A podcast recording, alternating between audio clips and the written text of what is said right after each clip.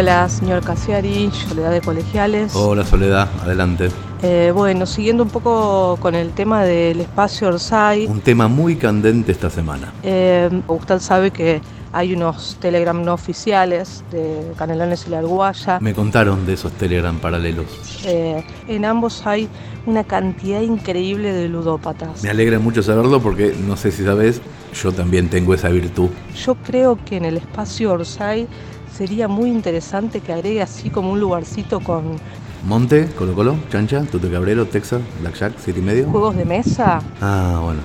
Para que bueno puedan despuntar el vicio porque no sabe, apuestan la fecha de estreno del Uruguaya, cualquier cosa viene bien para, para timbiar, así que creo que un espacio con juegos de mesa sería ideal, piénselo. Claro que lo pienso y me encanta la idea.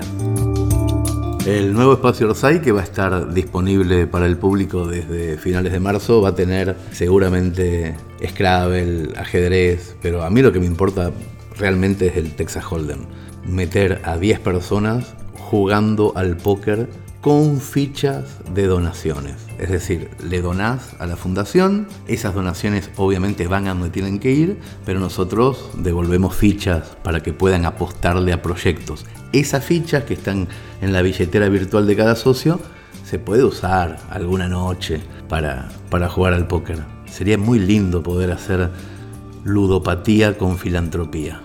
Incluso el nombre está bueno. Gracias, Soledad. Le vamos a hacer honor a tu propuesta. Vamos con el siguiente.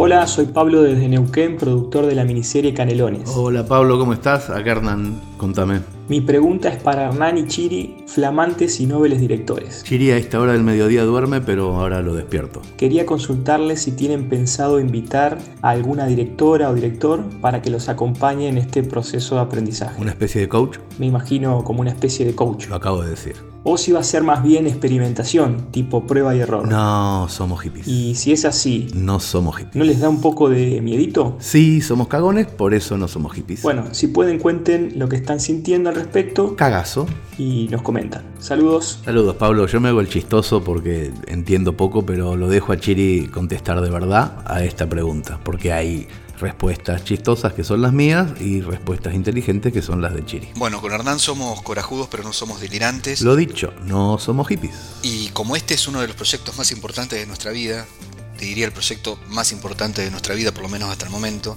eh, decidimos rodearnos de profesionales con mucha experiencia y mucha pericia en cada una de los ¿Departamentos? De las cabezas de departamentos de, Ay, de la serie.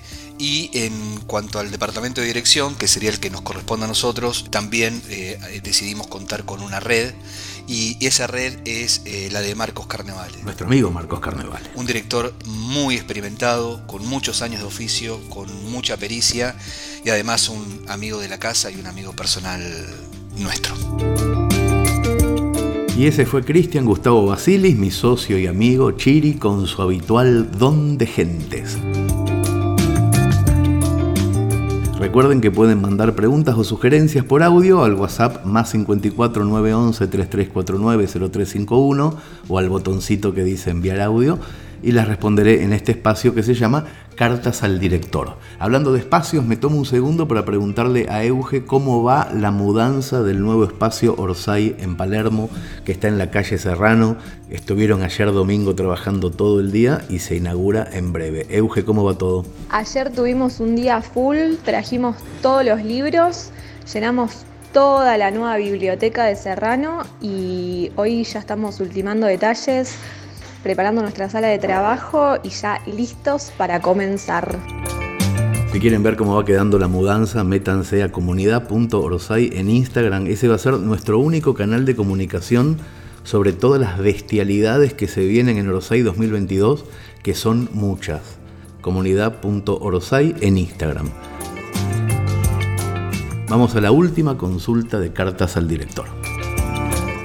Acá Santiago de Montevideo. Hola Santiago, acá Hernán de San Antonio Areco. Quería hacer una pregunta sobre el tema de los bonos, Adelante. que en un, en un posteo decía que llegaban a la casa de los socios en febrero. Sí, señor, fue nuestra intención, pero tenemos un faltante de papel Buxel, lo dijimos en otro podcast, y estamos un poquito atrasados, pero no desesperes. Pero en un nuevo posteo dicen que con la compra de algún producto en la tienda se adjuntará el bono. Ah, pa, era reclamo, pero venía por otro win. Como que no se está entendiendo bien cuál de las dos metodologías es la actual. La metodología es idéntica a la que usamos en la Uruguaya. La gente puede retirar por la tienda Orsay de Buenos Aires o mandar a una persona a hacerlo. Puede, cada vez que compra algo, decir, che, mándeme el bono.